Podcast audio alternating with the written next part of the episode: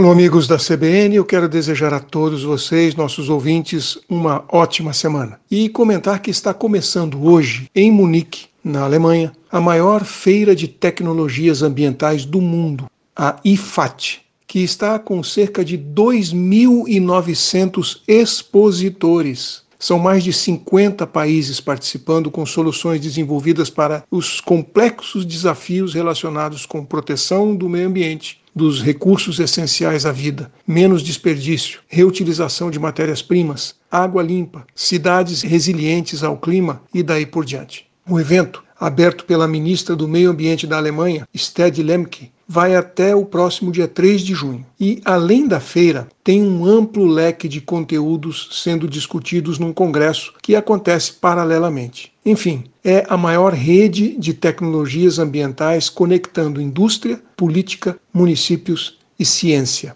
A importância das tecnologias ambientais e a demanda estão crescendo globalmente. Ao mesmo tempo, desafios como gargalos de abastecimento e as consequências da guerra na Ucrânia também são uma questão muito importante para o setor ambiental. Tudo isso será tratado de forma abrangente nos cenários de gestão da água, gestão de esgoto, gestão de resíduos sólidos e matérias-primas. Serão oferecidos tours guiados de soluções em 16 tópicos diferentes e apresentações especializadas, desde o gêmeo digital aplicado à gestão de água até reciclagem de resíduos de construção e transporte de carga neutro em carbono. A própria IFAT quer dar o exemplo e estabeleceu um código de conduta para tornar o seu evento mais sustentável num processo contínuo. O centro de eventos de Munique, aliás, onde está sendo feita essa feira, já é um dos mais verdes do mundo.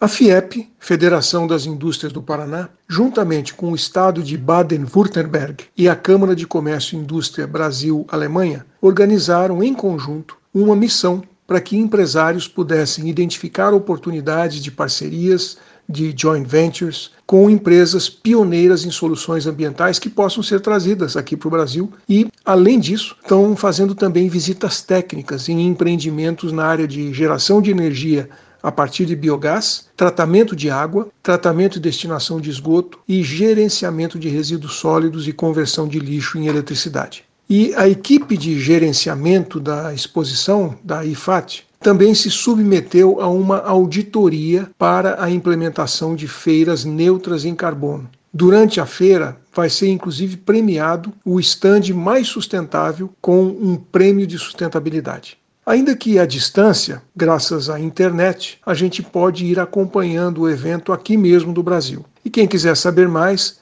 é só entrar lá no site deles. Bem facinho. www.ifat.de um abraço. Aqui é o Silvio Barros, para a CBN.